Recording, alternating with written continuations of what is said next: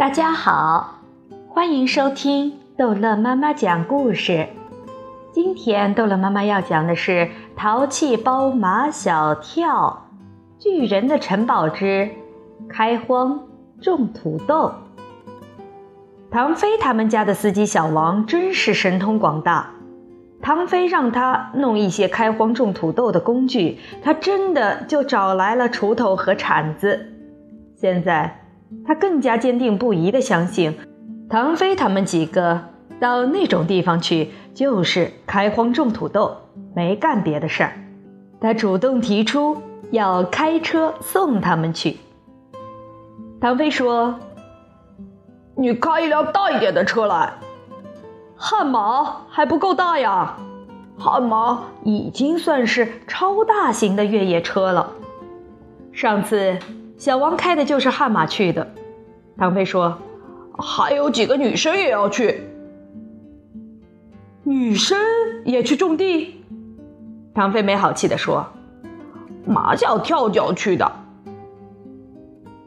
这个马小跳够英明的。”司机小王笑起来，眼睛便眯上了。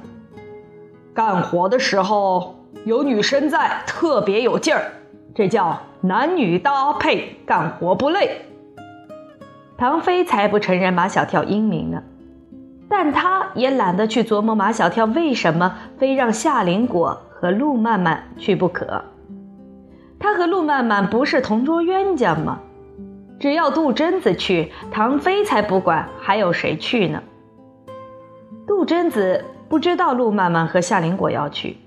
陆曼曼和夏林果也不知道杜真子要去，所以他们一见面，心里都泛起了嘀咕。陆曼曼把夏林果拉到一边：“你不是说这是绝密的吗？怎么？”她是马小跳表妹杜真子。夏林果小声地说：“他们几个，你真的相信他们能守得住秘密？”陆曼曼的心中顿时充满了妒意。三个女生当中，男生们宁愿把秘密告诉夏林果和杜真子，却没有一个男生愿意告诉她。她不能把气撒在夏林果身上，毕竟是夏林果把男生们的秘密告诉她的。她只能把气撒在杜真子身上。你怎么也来啦？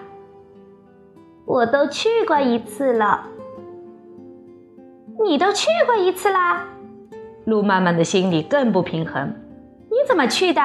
是马小跳带你去的吗？马小跳马上声明：“不是我。”陆曼曼看着马小跳就不顺眼，他今天居然带着一辆遥控汽车。马小跳，我们今天是去种土豆，不是玩汽车的。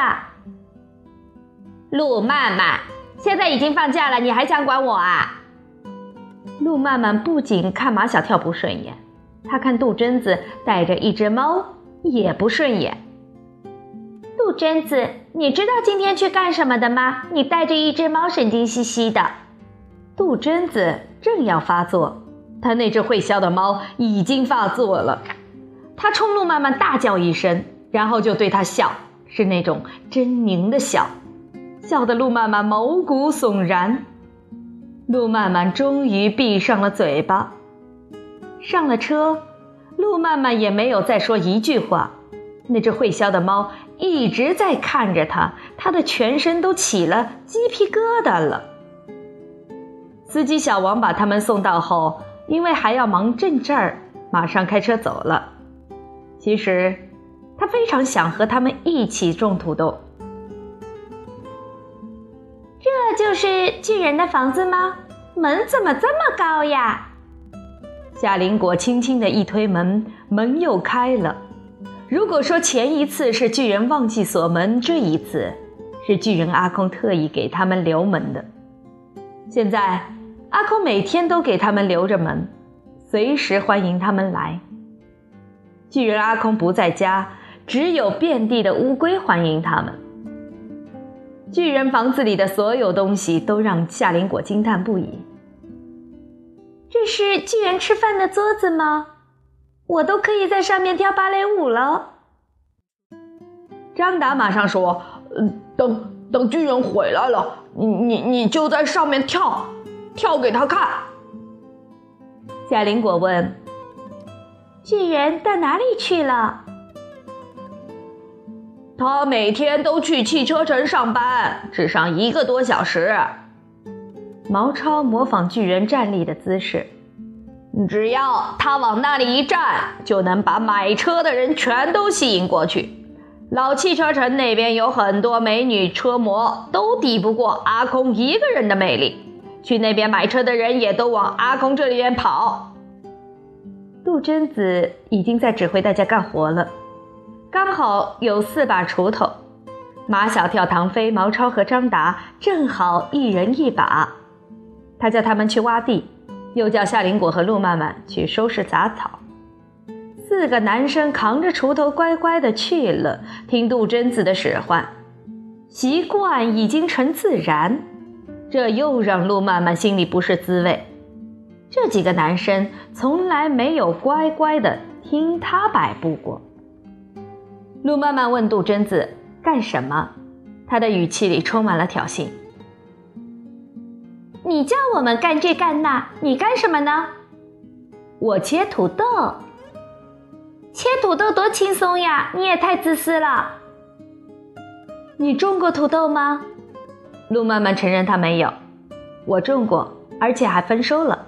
所以你们没有种过土豆的人都得听我的。这杜真子太难对付了，陆曼曼想不听他的都不行。有夏林果在，马小跳他们干得特别欢。夏林果还让他们比赛，四个人一字排开，每人挖一路，看谁挖得快。他们都想在夏林果面前表现自己，豁出去了。一个个汗流浃背，脑袋上热气腾腾，一路挖下来。张达挖的最快，唐飞挖的最慢，马小跳和毛超不分上下。我我都快累死了。唐飞喘气像拉风箱，瘫倒在地上。路曼曼忍不住又要教训唐飞：“唐飞，你太不像话了！你看人家张达都挖完了，你还没挖到一半。”唐飞耍无赖，不是我挖的慢，是我的锄头没有张达的好。陆曼曼的性格好较真，他拿起张达的锄头给唐飞：“这是张达的锄头，你去挖呀。”唐飞不动，陆曼曼使劲的拉他：“你去呀，你去呀！”唐飞突然说：“陆曼曼，你知道马小跳为什么不喜欢你吗？”陆曼曼一下子愣住了，所有的人都愣住了。幸好这时巨人阿空回来了。好，这一集的故事就讲到这儿结束了。欢迎孩子们继续收听下一集的《淘气包马小跳》。